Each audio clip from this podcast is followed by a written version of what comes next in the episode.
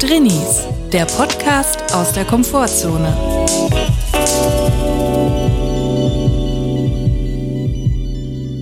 Hallo und herzlich willkommen. Es ist wieder soweit. Es ist Drini-Dienstag. Es gibt eine neue Folge Drinnies. Das ist dieser Podcast. Wir hoffen, es geht euch gut und wenn nicht, ist auch okay. Hallo Julia. Grüß dich, Chris. Hallo. Wie geht's dir? Was liegt auf dem Tisch? Was sind die brennenden Themen für diese Woche? Was muss unbedingt besprochen werden? Was dürfen wir nicht auslasten? Also was auf dem Tisch liegt, ist auf jeden Fall eine angebrochene Packung Ricola und meine Einkommensteuererklärung.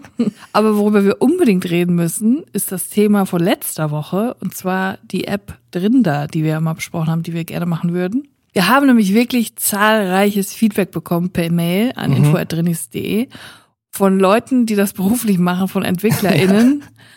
Und wir sind ganz schön erstaunt, was dabei für Schätzungen rausgekommen sind, wie teuer das denn ungefähr werden würde. Ich muss auch sagen, es war mir ein bisschen peinlich, dass sich die dann bei uns gemeldet haben und man auch nochmal in diesen Mails gespiegelt bekommen hat, dass wir einfach absolut keine Ahnung ja. davon haben. Ja, aber nicht nur wir, sondern auch die anderen anscheinend, weil ich sag mal so, ja. es kam ein, eine Schätzung von 38 Dollar. Da habe ich gedacht, gut, ja, das Bis, ist machbar. Und es ging eine Range, also wir haben ungefähr, ich sag mal so 20 Nachrichten bekommen. Mhm. Es hatte eine Range von 38 Dollar bis 50.000 Euro, wie teuer das wird. Und da muss ich leider sagen, da bin ich raus. Also 50.000 Euro habe ich nicht für eine App. Da fehlt uns das Working Capital. ja, also die Idee wird jetzt erstmal wieder verworfen. Ich würde nicht sagen verworfen. Verworfen, sie wird auf die, auf die lange Bank gelegt, sag mal so. Ich würde auch nicht sagen auf die lange Bank. Ich glaube, das brodelt in uns, es muss noch reifen. Ja, die Welt ist noch nicht bereit.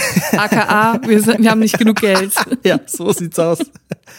Ich will nämlich ungern, dass dann Tinder plötzlich kommt und sagen, wir machen Drinder. Wir machen ja. da, dass sie uns die, die Idee klauen. Ich glaube eher, dass Tinder uns dann verklagt, weil Drinder so ähnlich klingt. Aber gut. Ich habe ultra Bock, 50.000 Euro auszugeben, mich zu verschulden und dann auch noch eine Klage von Tinder zu bekommen. Das sounds like fun. Ich glaube, es ist genau das Richtige schon fürs Jahr 2022. Für den Winter, da hat man immer was zu tun dann. Ich habe aber auch ultra Bock zu sehen, wie die App aussieht, wenn wir sie für 38 Dollar machen. aber ich glaube, das sind so Baukästen ne, wahrscheinlich dann, ja, kann ich mir vorstellen. Ist ja aber nicht programmiert. Ach, lassen wir es einfach. Ja, vielleicht kommt ja trotzdem mal was. Wir warten noch. Vielleicht kommt auch jemand, der sagt, ich gebe euch Geld, macht das mal. Vielleicht werden wir vom Herrgott reich beschenkt. Meinst du, sind Drinnis reiche Leute? Ähm, ich, ich glaube. Ich glaube schon. Auf jeden Fall haben die viel Geld. Na klar. Weil sie wenig für Freizeitaktivitäten Sehr, draußen ausgeben. Genau. Aber dafür, die Gadgets für zu Hause sind umso teurer. Apropos Gadgets. Was war dein größter Gadget-Fehlkauf? Gadget-Fehlkauf, Fehlinvestition. Weiß ich gar nicht. Also es ist eigentlich jede Hose, die ich kaufe, die bisschen zu klein ist, ist eine Fehlinvestition, weil ich immer denke, ja, da komme ich dann schon noch rein. In ein, zwei Monaten passe ich da mhm. rein. ist eigentlich nie äh, irgendwie in Wahrheit getreten. Die Zukunftshose, die sogenannte Zukunftshose. Ist nie wahr Wir alle kennen sie, ja. alle haben sie schon mal bestellt, die Zukunftshose. ich habe hier noch Hosen hängen, die ich mir vor vier Jahren gekauft habe, weil ich denke, die, da passe ich irgendwann mal noch rein. ja, vielleicht kommt irgendwann der Tag. Ich glaube, ich sollte sie spenden und wegbringen, aus dem Haus schaffen, weil ich, das ist, glaube ich, ein Befreiung Befreiungsschlag. Auf jeden Fall. Das Ding ist auch, selbst wenn du da irgendwann wieder reinpasst, wenn du dann wieder reinpasst, ist die Hose sowas von unmodern. Ja. Dann wird sie überhaupt nicht mehr in die Zeit passen. Das ist dann irgendwie eine Hose von 2009. Man muss nur den Zyklus abwarten. Ich habe jetzt meine alte Silber Wu-Tang Hose wieder am Start. die Fubu Hose. Ich bin jetzt ich bin komplett im Trend. Ahead of its time. Ich, ich hatte wirklich meine ähm, Baggy Pants Phase, als ich so krass Hip Hop getanzt ja. habe, dreimal die Woche, habe ich immer Fubu Jeans Baggies getragen dabei. Unfassbar unpraktisch in Jeanshosen zu tanzen. Sehr Aber heiß. Das hast du einfach gemacht wegen Style aus Stylegründen. Und Street. dann so ein gefälschtes Miss Sixty T-Shirt, was ich mir in Antalya auf dem Markt gekauft habe, in drei verschiedenen Farben. Und dazu die Fubu Baggy Pants. Möchtest du an dieser Stelle mal einen Shoutout an den D's Dance Club geben? War das der D's Dance Club? Ja, nee, das war der nicht, aber da war ich auch drin, da war ich ja vorher. Also dann, von Detlef D. Soest. Genau, das hat mich geprägt. Ich war ja im D's Dance Club, da habe ich die Choreografien von D. Ich hatte natürlich auch die äh, CD, der hat ja auch eine CD rausgebracht mit seinen Songs, worauf man dann getanzt hat. Ich habe das mega ernst genommen und einmal war die dann auch bei uns in der Tanzschule. Mhm und hat dann mit uns getanzt und das war richtig hart. Wir mussten, ich weiß noch genau, dass äh, wir zum Aufwärmen 100 Sit-ups machen mussten. Mhm. Und, und wie viel hast so, du geschafft? Ja, alle. Ich war voll in Form halt einfach. Ich habe das dreimal die Woche gemacht. Sit-ups. Ja, Respekt. und jetzt denke ich so, was? Ich habe 100 Sit-Ups gemacht zum Aufwärmen und dann auch noch irgendwie Liegestütz. Das war früher ganz normal. Ich war voll in Form. Bei uns war auch normal in der Schule, dass wir im letzten Jahr mussten wir immer so an, einer, an einem Volksfest der Stadt teilnehmen und da muss man so tanzen. Es wurden immer Freiwillige gesucht, weil man natürlich niemanden zwingen kann, in der Freizeit irgendwo zu tanzen in Ja. einer Gruppe, ich sag mal von 100 Leuten, so, so ein Festakt werden, junge Menschen tanzen. Ja. Und jedes Jahr wurde, ich weiß gar nicht, im Zweijahres- oder Vierjahreszyklus, es war glaube ich nicht jedes Jahr, aber so in einem Zyklus wurde immer ein anderer Tanz gewählt. Und ich habe einmal abbekommen, Salsa tanzen, Christi Hüfte Sommer war am Start und einmal Scheif. Top aktuelle Jive ist Tänze. immer so voreingestellt bei so Casio ähm, Keyboards. Ja, genau. Der Jive. Und auf solcher Musik haben wir auch getanzt. In der Turnhalle, sehr laut. Wir waren alle sehr schüchtern. Natürlich, Jungs müssen mit Mädchen tanzen, das war Jungs klar. müssen führen. Genau, und es war uns allen extrem unangenehm. Und eigentlich ein Wunder, dass man es auch nicht einfach ein bisschen lockerer hätte machen können. Eigentlich ist es Ja. eine lustige, peinliche Situation und ich denke oft daran zurück. Wir waren alle so verkrampft. Wir wurden halt, es hat sich halt wie Zwang angefühlt. Ja. Und man hätte es auch ein bisschen lustiger machen können, weil es eigentlich eine schon eine lustige Angelegenheit. Man muss jetzt da Salsa tanzen. Comedy Jive. Morgens um halb acht in der Schweizer Turnhalle mit geilen Salsa-Rhythmen am Start. Mega müde. Mega müde. Niemand hat Bock, niemand traut sich. Oh Gott. Das ist wirklich der Horror. Aber da fällt mir auch noch ein, mir ist nämlich jetzt, die Tage ist mir mein Abiturzeugnis in die Hände gefallen. Ich war wirklich eine ziemlich durchschnittliche Schülerin, eher am unteren Rand anzutreffen. Mhm. Und Vor genau, allem- die sind sympathisch. ja, vor allem in der Abiturzeit, da habe ich wirklich, ich habe in der mündlichen ähm, Abiturprüfung Bio zwei Punkte. Also wirklich eine Was hast du da gemacht? Hast du getanzt? Ich wusste nichts.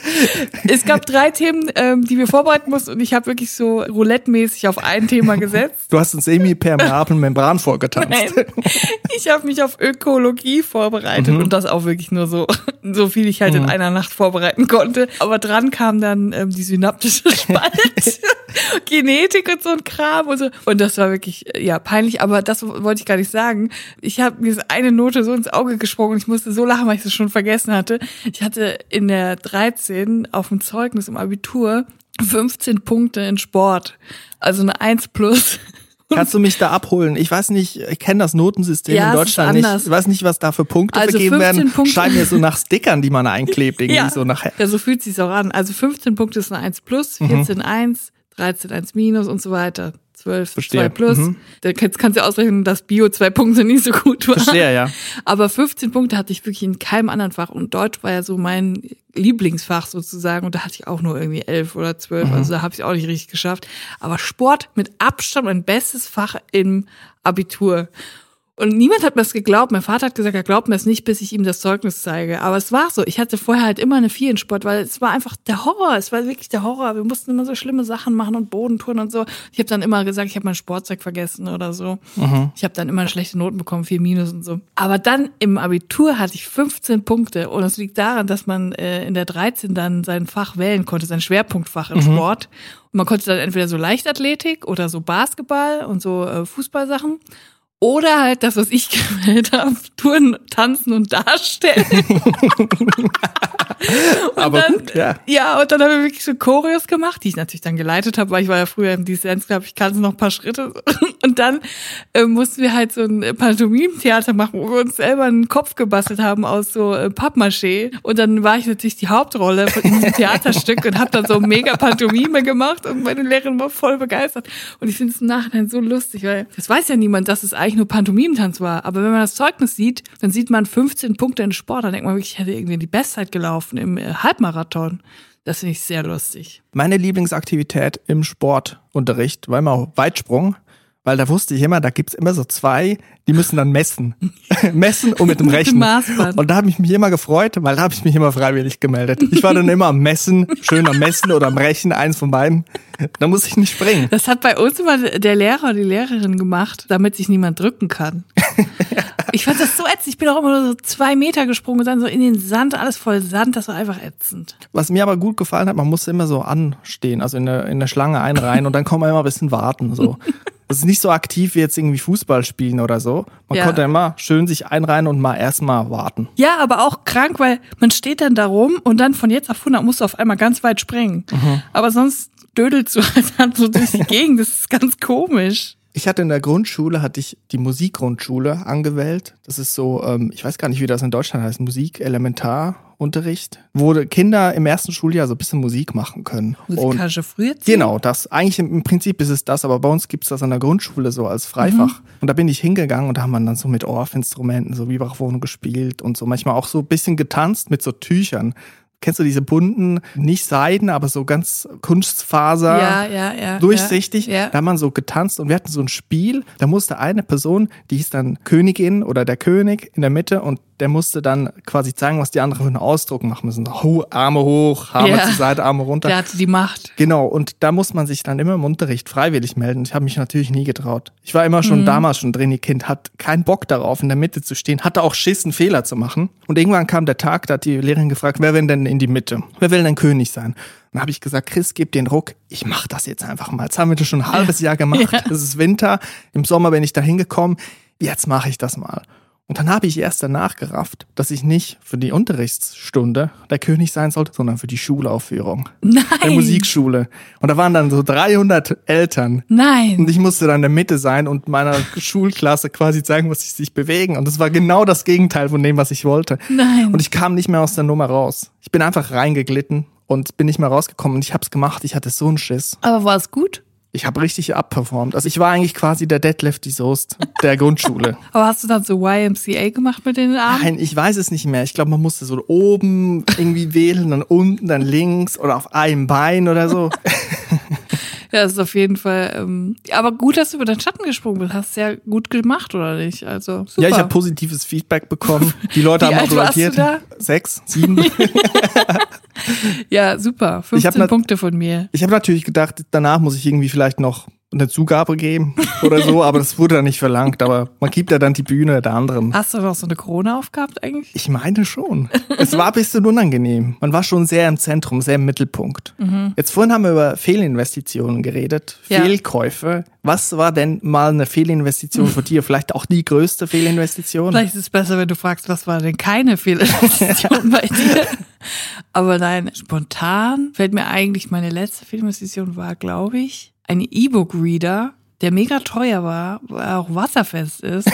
Damit man auch im Meer unter Wasser Ja, lesen das kann. Ding ist, ja, das Ding ist, ich habe halt gedacht, ich hatte halt kein, also das, das ist so entstanden, ich bin umgezogen und da habe hab ich mich so abgefuckt, weil diese ganzen Bücher, die ich hatte, Mhm. so schwer waren und es so nervig ist, weil man hat sie ja schon gelesen, sie stehen dann einfach nur noch im Regal. Da habe ich gesagt, jetzt kaufe ich keine Bücher mehr. Mhm. Den jetzt, da mit Charme, den schlepp ich nicht mehr. Nein, mit. den schleppe ich jetzt nicht zum vierten Mal im Umzug mit. So. Und dann habe ich gesagt, jetzt lese ich nur noch auf dem E-Book-Reader und habe mir den gekauft, habe dann auch ein Buch darauf gelesen.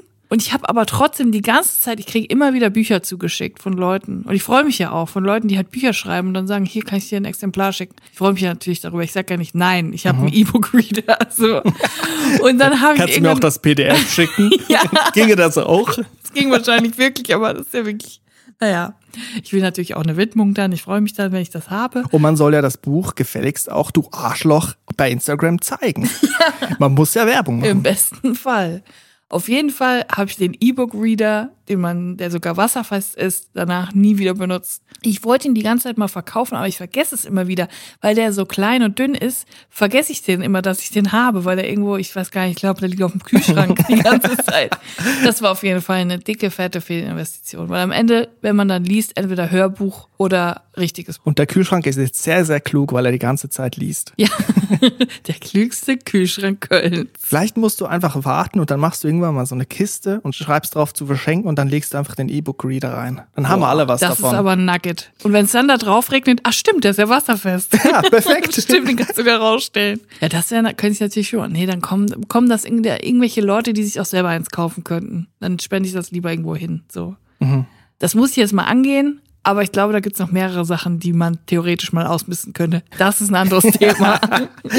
Und apropos Lesen, da fällt mir auch noch was ein, was ich unbedingt besprechen wollte. Und zwar, ich habe mir Gedanken gemacht über Drehbücher. Mhm. Und zwar, Du arbeitest doch als Drehbuchautorin, oder? ja, genau. Und ab und zu mache ich mir auch Gedanken. Nein, aber ich habe über Hollywood-Drehbücher nachgedacht. Und zwar man muss sich ja mal denken, wie das abläuft. Also im Normalfall gibt's ein Drehbuch, glaube ich, in Hollywood. So ist es. Es wird ein Drehbuch geschrieben und dann gehen die Pro Producer, Produzenten auf die Agenturen von den SchauspielerInnen zu und sagen, wir haben hier ein Drehbuch, ist das was für Brad Pitt, ist das was für äh, Gwyneth Paltrow? Und Das ist eigentlich in Deutschland auch der Fall, es sei denn, man ist mit den Senderchefs befreundet oder sogar ein Paar. Ja. Dann ist es ein bisschen einfacher. Oder der Ehemann heißt Carsten Maschmeyer. Dann ist, glaube ich, auch nicht so schwierig. Genau. Und wenn die SchauspielerInnen dann das Drehbuch bekommen, dann lesen sie das und gucken, ist das was für mich, ist das nichts für mich. So. Und jetzt, finde ich, kommt eine Schwierigkeit ins Spiel. In Hollywood wird ja wirklich alles verfilmt. Also auch richtig gestörte Sachen, die eigentlich Trash sind. Ja. Und die SchauspielerInnen müssen aber beim Lesen einschätzen, ist das jetzt schon Trash oder ist das Geniestreich? und das habe ich mir, es gibt manche Filme, da habe ich mich wirklich gefragt, so, wie haben sie das vom Lesen des Drehbuchs, sie wissen noch nicht genau, was über die Inszenierung, sie kennen nur den Text. Also wenn du jetzt das Drehbuch von Benjamin Button auf den Tisch gelegt bekommst und gesagt, ja, Brad Pitt, du bist dann da ein Baby, das als Greis geboren wird und dann, je älter du wirst, desto jünger wirst du und dann heiratest du irgendwann eine Frau, während du noch ein Kind bist und es ist irgendwie total, also es ist ja wirklich so kurz vor Sharknado. Ja.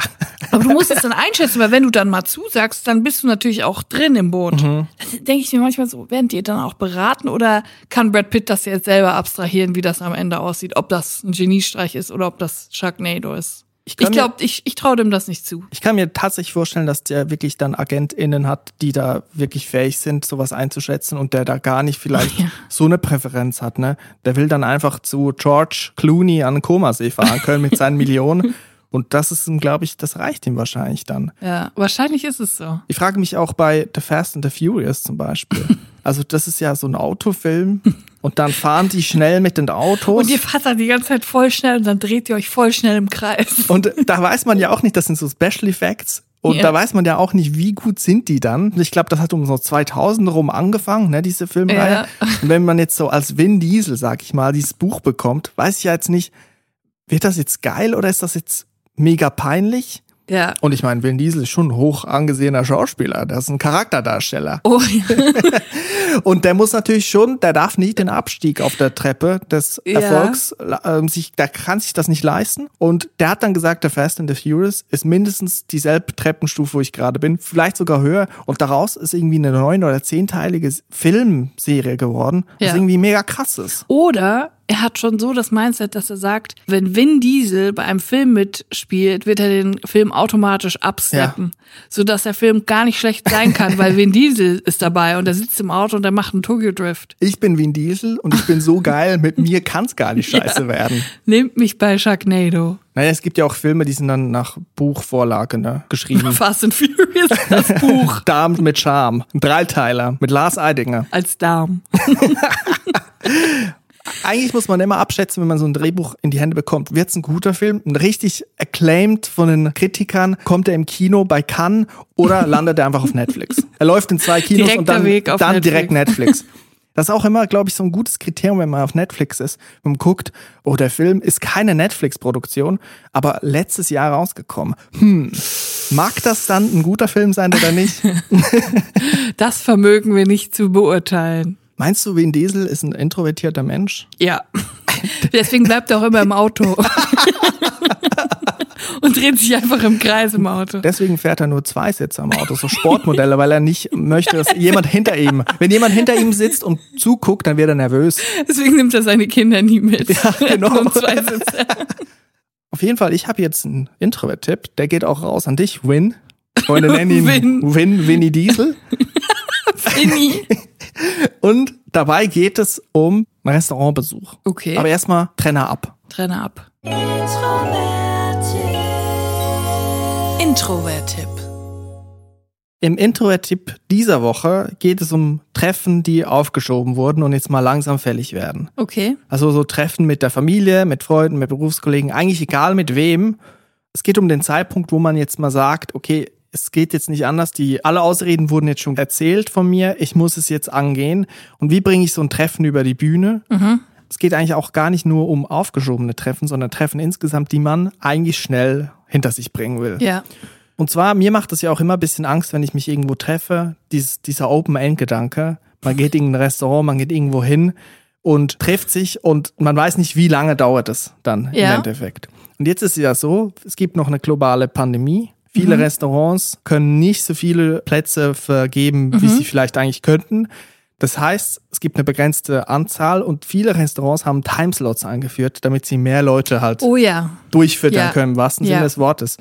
Und ich habe schon so zwei Restaurants gesehen in meiner Umgebung, wo es zweistündige Timeslots gibt. Das ist wirklich perfekt. Und was ich machen werde, ist also Treffen, die aufgeschoben wurden und jetzt nicht verhinderbar sind und die ich schnell über die Bühne bringen will, werden in diesen Restaurants stattfinden, weil langsam wird es auch kühler, der Winter kommt. Oh ja, man Winter kann auch nicht, coming.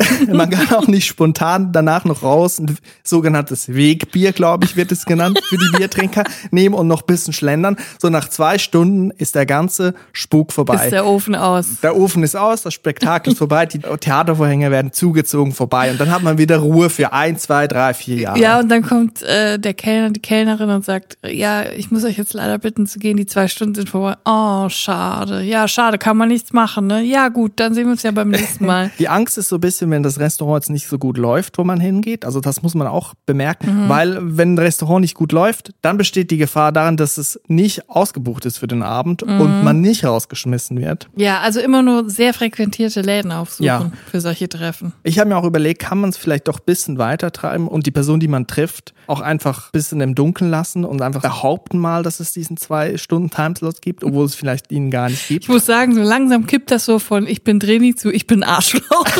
so die, es ist der schmale Grad zwischen Drini und Arschloch. Naja, aber es gibt ja auch manchmal Treffen, da muss man sich auch irgendwie bisschen mit Leuten treffen, ich sag mal so, die nicht komplette Arschlöcher sind, aber durchaus auch Aber so ein bisschen angearschlocht. und unangenehme Züge. Gerade im beruflichen Kontext erlebe ich das immer wieder. Ja. Und da muss man ja jetzt eine Lösung finden, wie kann man das jetzt wirklich schnell über die Bühne bringen. Ja, dafür ist es wirklich ein sehr, sehr, sehr, sehr wertvoller Tipp. Ich glaube, das kann man schon mal anwenden. Ich werde es versuchen und ich glaube, ich bin zuversichtlich. Ja, ich Also- danke dir für diesen Tipp. Ich glaube, das klappt. Ja, gerne. Und wenn ihr da draußen, liebe HörerInnen, einen Tipp habt, einen Introvert-Tipp, von dem ihr denkt, das muss die Welt erfahren, das ist jetzt wirklich so geil, das muss man jetzt mal wirklich streuen, dann könnt ihr uns auch gerne eine Mail schreiben an info.drinis.de, am besten mit Betreff Introvert-Tipp, dann können wir das so ein bisschen rausfiltern. Ja. Und dann gucken wir mal an, ob das ein guter Tipp ist. Ja. Ja, schon mal vielen Dank im Voraus. Danke für eure Tipps, Leute. Das war der Introvert-Tipp der Woche. Introvert-Tipp.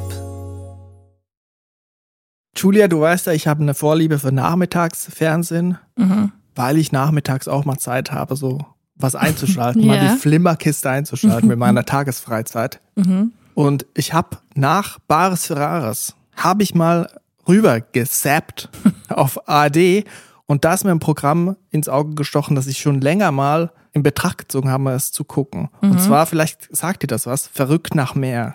Oh ja, Kennst das, das? sagt mir wirklich was. Es ist eine, eigentlich eine Reportage über Kreuzfahrten und ihre Passagiere. Und es läuft immer äh, wirklich direkt nach Bares Ferraris. Also ich habe da den Eindruck, die ARD will da auch direkt die Leute abcatchen vom ZDF, das ZDF-Publikum rüberholen auf den Sender. Ja. Bares Ferraris läuft, glaube ich, von 15 bis 16 Uhr und Verrückt nach Meer läuft jeden Tag, Montag bis Freitag um 16 Uhr. Und Die längste Reportage der Welt. es ist vor allem ein Werbespot für Kreuzfahrten, was ich echt krass finde. Dafür ist doch jetzt die Zeit, 2021. Sollte man mal wirklich jeden Tag eine Reportage über Kreuzfahrten machen. Ja, auch gerade so in der, mit der Klimaerwärmung ist es natürlich auch ein interessantes Thema, das irgendwie so anzugehen. Und es ist auch eigentlich wirklich, ich habe ein bisschen recherchiert, ein Werbespot halt wirklich auch für ein Kreuzfahrtunternehmen. Ich glaube, es sind eigentlich ein bis zwei Kreuzfahrtunternehmen sind beteiligt. Es ist auch relativ exklusiv. Gut, Ja. das ist eine kleine Kritik vorab. Danach möchte ich aber sagen, dass die Sendung schon sehr interessant ist.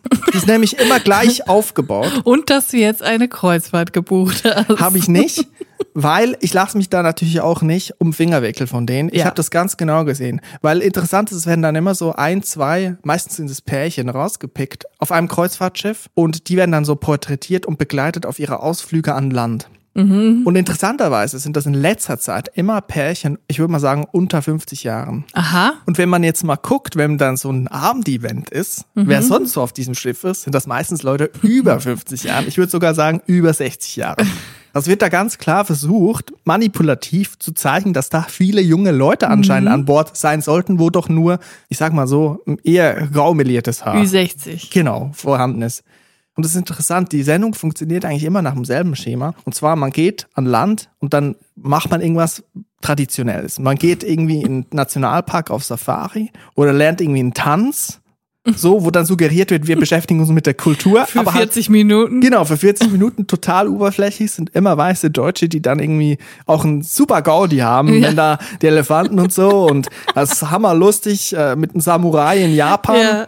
Und dann gibt's den zweiten Punkt, man geht auf den Markt. Manchmal macht es auch der Chefkoch vom Kreuzfahrtschiff, geht auf einen Lebensmittelmarkt. Oh ja, mit seinem Assistenten, um abzuschätzen, wie viel Kilo Lachs sie brauchen. Genau, vorzugsweise auf einen Fischmarkt und da wird auch immer gesagt, uh, eklig. Die ganzen anderen Länder der Welt, alle anderen Ecken haben ultra eklige Fischmärkte, wird da suggeriert. Ja. Da liegt ja Oktopus, das ist ja eklig, die liegen auf Eis, die Fische, ist ja in Deutschland eigentlich kaum anders. Aber so- von den TouristInnen. Die Köche finden das ja immer geil. Genau, es ist halt immer so freaky. Man geht jetzt da und dann sind da noch lebende Muscheln und die klappern, ist Oh das mein nicht verrückt?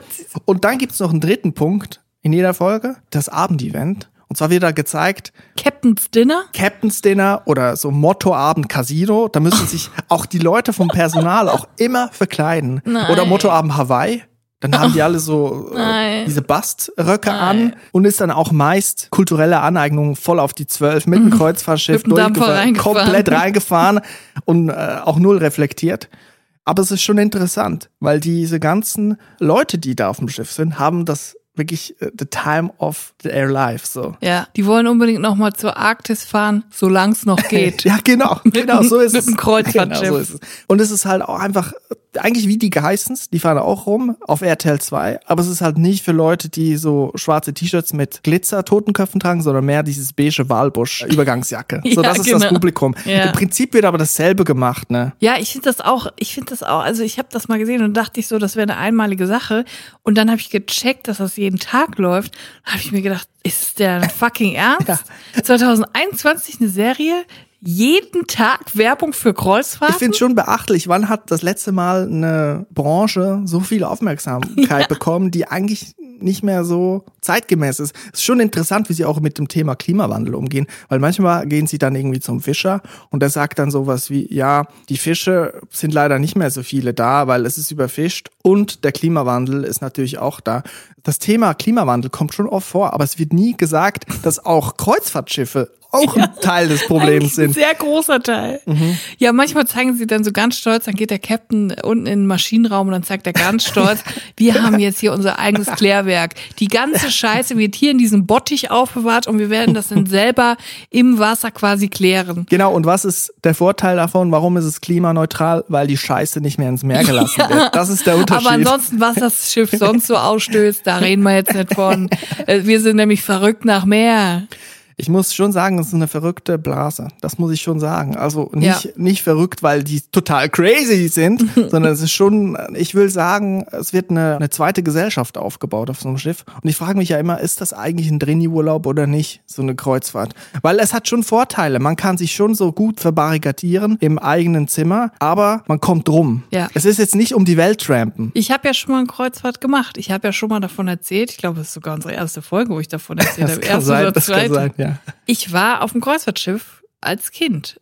Es war auf allen Ebenen verstörend, muss ich wirklich sagen. Also ja, wie gesagt, wir haben uns nur die ähm, im Herbst leisten können, die günstiger war, weil schlechtes Wetter war.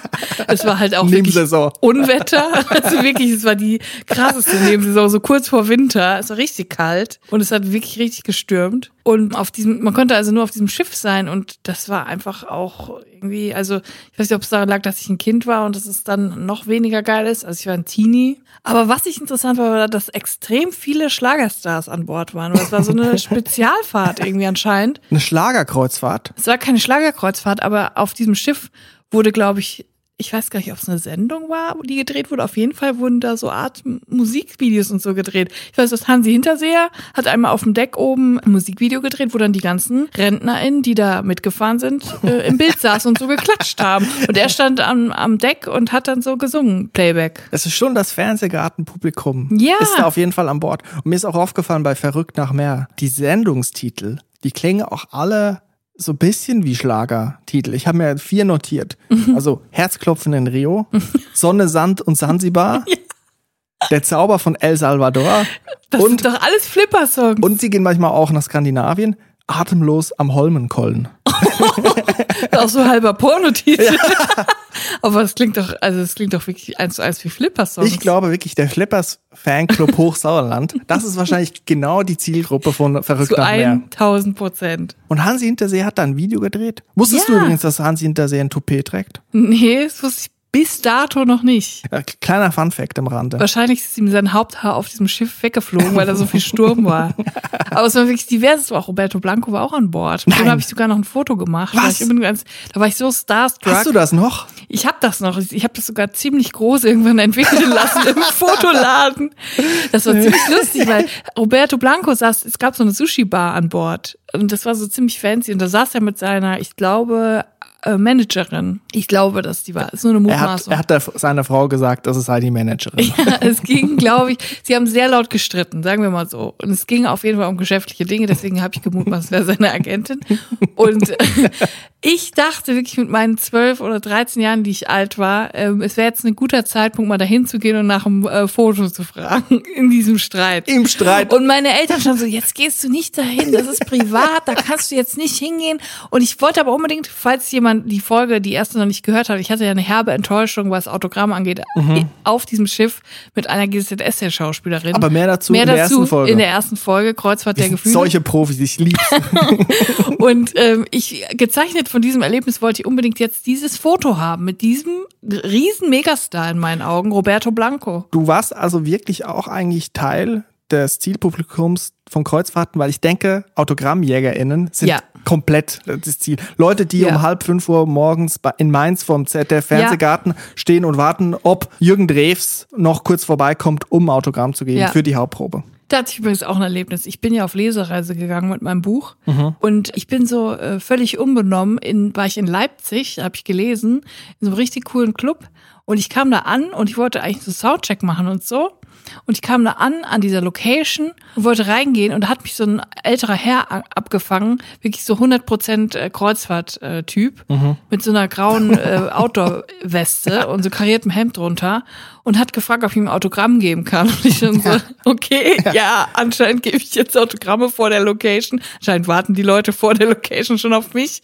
Und dann hat er auf einmal aus seiner Westentasche Autogrammkarten gezückt von mir. Und ich guckte ihn so an, ich so, was ist das denn? Ich habe doch gar keine Autogrammkarten. da hat er selber welche hergestellt. Der hat ein Foto von mir aus dem Internet genommen und hat mir selber, also er hat selber Autogrammkarten hergestellt. Und dann musste ich die, der hat auch direkt sich fünf Stück signieren lassen. Ich glaube, der Guy hat so da drauf, ähm, weil so Leuten, die noch nicht so mega bekannt sind.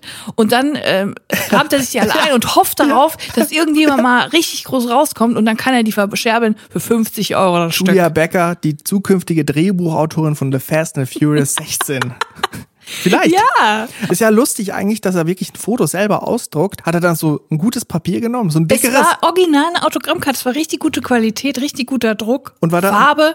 es war, es sah mega gut aus mit meinem Namen drauf, mega professionell. auch noch so, so ein Word-Art drauf oder was? Julia Becker. Ja, ja, ich sag doch wirklich hundertprozentig einfach eine komplette Autogrammkarte. Und das, was war das für ein Bild? War da, das, äh, ich, Das war ich das meine, Bild. ich meine, er darf ja keine Rechte verletzen. Er müsste eigentlich eins von Wikipedia oder so nehmen, wo die Rechte ich werden. hab's da jetzt mal nicht so genau genommen. Irgend so ein Olaf, der im Keller da 4000 Autogramme hat. Er schickt immer eine Unterlassungsklage, würde ich mal sagen. Ja, das könnte ich eigentlich mal machen. Aber was ich sagen wollte zu Roberto Blanco, nochmal zum Kreuzfahrtschiff zurück. In dieser Situation, als er sich so gestritten hat, laut Hals mit dieser Agentin, bin ich dann wirklich dahingegangen und habe ihn angesprochen. Ich habe ihn so angetippt und dann hat er sich so umgedreht und er war so richtig sauer, weil sie sich gerade gestritten haben. Dann hat er mich gesehen und dann habe ich gefragt, hallo Herr Blanco, könnte ich vielleicht ein Foto mit Ihnen machen? Auf einmal hat er einen Strahlen auf dem Gesicht, hat er aufgelegt, wirklich so ein Showstrahlen. Ja. Der ist von einer Sekunde auf die nächste umgeswitcht, war mega nett, hat sich voll gefreut, hat mir dieses Foto gemacht, hat er auch wie ein Honigkuchenpferd gegrinst. Und dann bin ich wieder weggegangen mit meinem digitalen Fotoapparat und hat er sich wieder umgedreht und dann haben sie einfach weiter gestritten. Das war einfach das Professionellste, was ich je erlebt habe. Ich glaube auch, dass das halt wirklich noch eine andere Generation von KünstlerInnen ist, Ja. weil natürlich früher noch keine Handys verbreitet waren und sondern nur so Digicams oder Digitalkameras oder ganz früher noch irgendwelche andere mit mit Film drin und das war natürlich was Spezielles war so ein Foto mit Roberto Blanco zu machen in den 80er 90er Jahren Ja. und man sich das wirklich dann hat entwickeln lassen und aufgestellt hat und heute ich glaube man muss schon ein bisschen auch für die Leute die jetzt nicht prominent sind oder so, muss man schon eine Sache begreifen. Ne? Also jetzt jeder hat ein Handy dabei und jeder hat eine Kamera dabei. Und das ist manchmal das, was du gemacht hast, ist eigentlich schon eine Grenzüberschreitung. Ja. Kleine Kritik an dir. Ich war ein Julia. Kind. Du Ich würde es ein heute Kind. nicht mehr machen. Oh, das ist okay, ne? Das ist okay, weil Ja. du ein Kind warst. Aber ich finde manchmal ist es schon so krass, wenn man auch so im Internet sieht, Leute fotografieren dann einfach an der Supermarktkasse andere Prominente Ja. so mit, von hinten und zeigen dann, ja, die, der irgendwie XY hat dann irgendwie Wiener Würstchen gekauft. Wie lustig ist das? Und wir können uns ja drüber auslassen, weil das eine prominente Person ist. Aber ich finde, man muss schon immer unterscheiden, ist die prominente Person jetzt in ihrer Funktion als Prominenz da, zum Beispiel am roten Teppich oder irgendwie bei DSDS auf der Bühne? Oder ist Mhm. sie gerade privat, sich etwas Essen zu holen und ihre Grundbedürfnisse am Ja. versuchen zu tilgen? ja. Und ich finde, das muss man schon manchmal unterscheiden. Ich bin froh, dass Ich wusste es damals nicht besser, aber ich habe dazugelernt. Ich würde niemals eine prominente Person auf der Straße ansprechen, es sei denn, es ist Beyoncé. Das ist das einzige Ass, was ich mir noch auflasse, dass ich da, da, da muss ich dann auch einfach mal über, also da, das muss ich dann machen, weil sonst bin ich meines Lebens nicht mehr froh. Beyoncé lasse ich dir durchgeben. Wobei ich sagen muss, und da muss ich auch noch was erzählen, ich hatte ja mal, ich bin ja mal mit Lizzo aufgetreten beim Neo-Magazin Mhm. Und ich war wirklich schon Wochen vorher aufgeregt, weil ich halt ein riesen Lizzo-Fan bin Mhm. und weil es wirklich für mich es einfach unfassbar war, dass wir zusammen auf der Bühne stehen können und ich da Background singen konnte. Und ich habe mir vorgenommen, dass ich mit ihr ein Foto mache und sie frage, weil ich dachte so, also in meiner Funktion als Autorin hätte ich das nicht gemacht, so, Mhm. also, weil ich dann damit nichts zu tun gehabt hätte und das wäre unprofessionell. Aber da ich ja mit ihr aufgetreten bin und auf der Bühne stand, habe ich gedacht, das ist bestimmt okay so. Und deswegen, ich wollte eigentlich nur ein Foto machen mit dem Mhm. Ja. Handy. Und das war der Vorsatz. Und weil ich einfach der Drini des Jahrtausends bin, habe ich mich einfach nicht getraut. Ja. Und ich saß eine Stunde lang in der Maske neben ihr und ich habe kein Wort gesagt. Ich habe kein Wort gesagt. Ich war einfach starstruck. Ich habe kein Wort rausbekommen. Und ich hatte am Ende des Tages kein Foto mit ihr, obwohl wir zusammen gesungen haben. Trotzdem hast du jetzt diese Anekdote, die du in dir drin mittragen Ja, kannst genau. und dich für immer dran erinnern Und für kannst. immer schämen kann. Aber das Video gibt's ja noch. Das kann ich mir angucken. Aber Und? trotzdem hätte ich so gern mit ihr ein Foto gemacht. Und wir halten fest, echte Drinnies machen keine Fotos von anderen. Generell keine Fotos. Eine echte Drinis lassen ihre Kamera drin. Ich glaube, es ist jetzt an der Zeit der Welt, mal wieder einen neuen Snack der Woche vorzustellen. Oh ja, gerne. Ich spiele mal einen Trenner ab. Der Snack der Woche. Mein Snack der Woche gehört zu der Underdog-Firma unter den Gummibären. Sagt man das so? Gummibär, ist das der Überbegriff? Wahrscheinlich nicht. Für mich schon.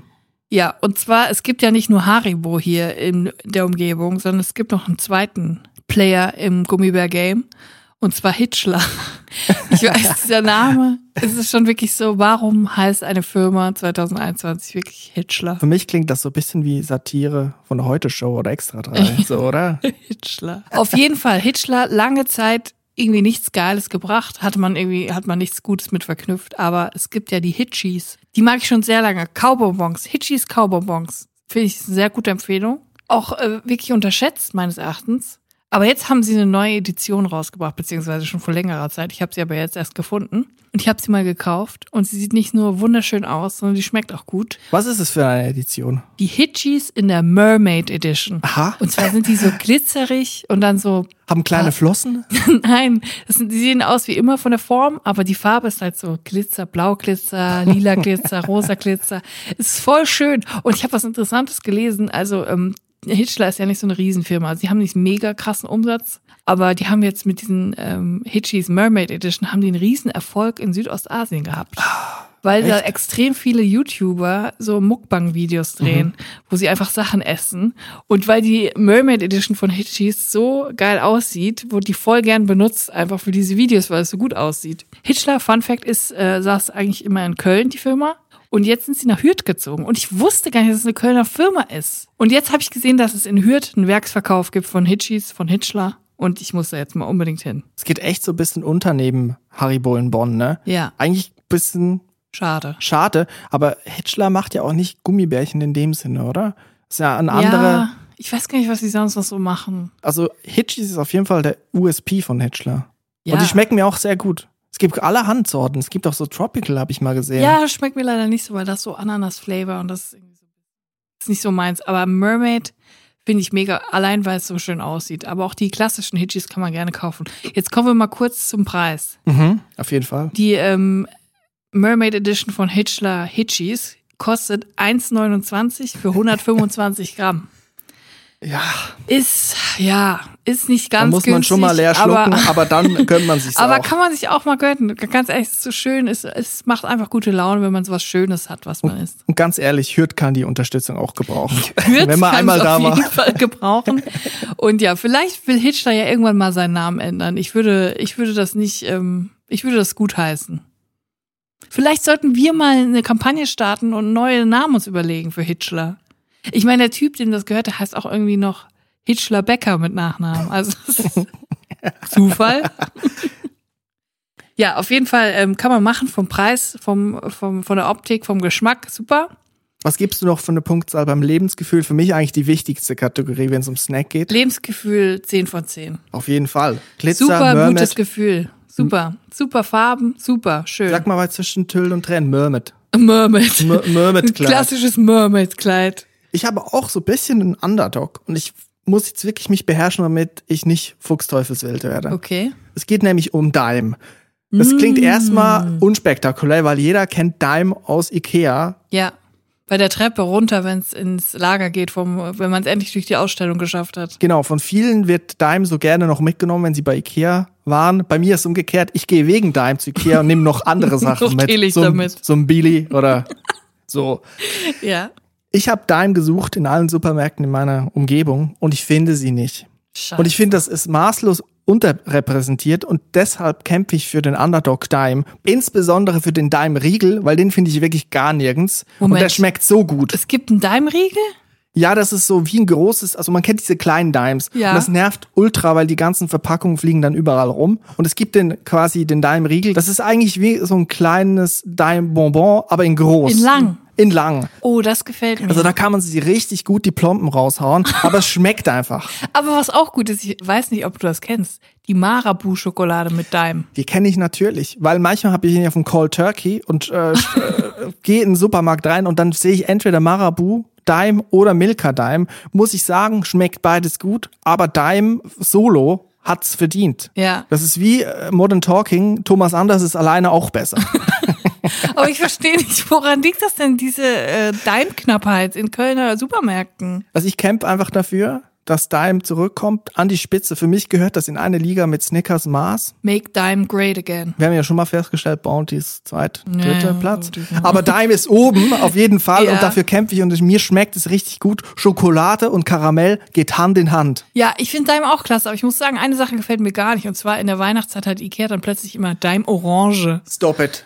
Stop it, Farid. Nein, ich Der lieb's. Children Watching. Ich, ich mag's wirklich. Orange, Schokolade und Nein. Karamell. Leute, Nein. I can Orange. Nein, das geht gar nicht. Also Daim-Riegel 28 Gramm kostet 55 Cent bei World of Sweets. Boah, das ist Muss aber man teuer. leider äh, bestellen. Ja, wenn's den überall geben würde, wäre der bestimmt auch günstiger. Das ist pures Gold. Der macht sich bisschen rar, weil der denkt von sich selber, dass er gut ist. ich würde Und jetzt noch in Daim-Riegel investieren. das ist äh, Bitcoin von morgen. Der Snack Bitcoin quasi. Der Kryptosnack.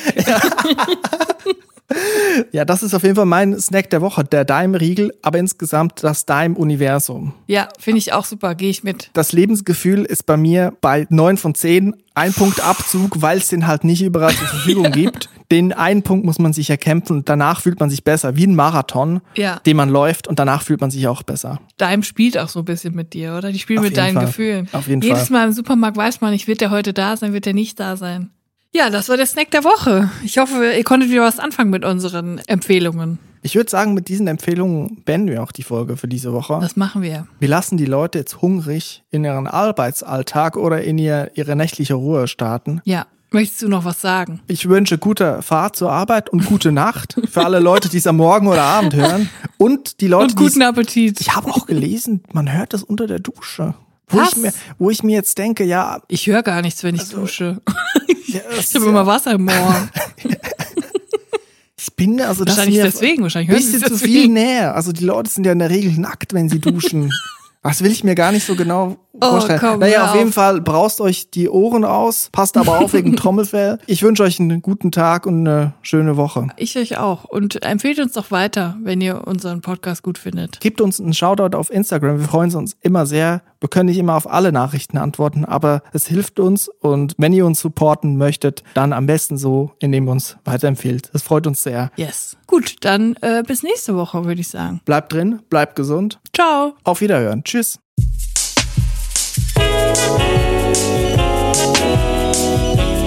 Drinnies, der Podcast aus der Komfortzone.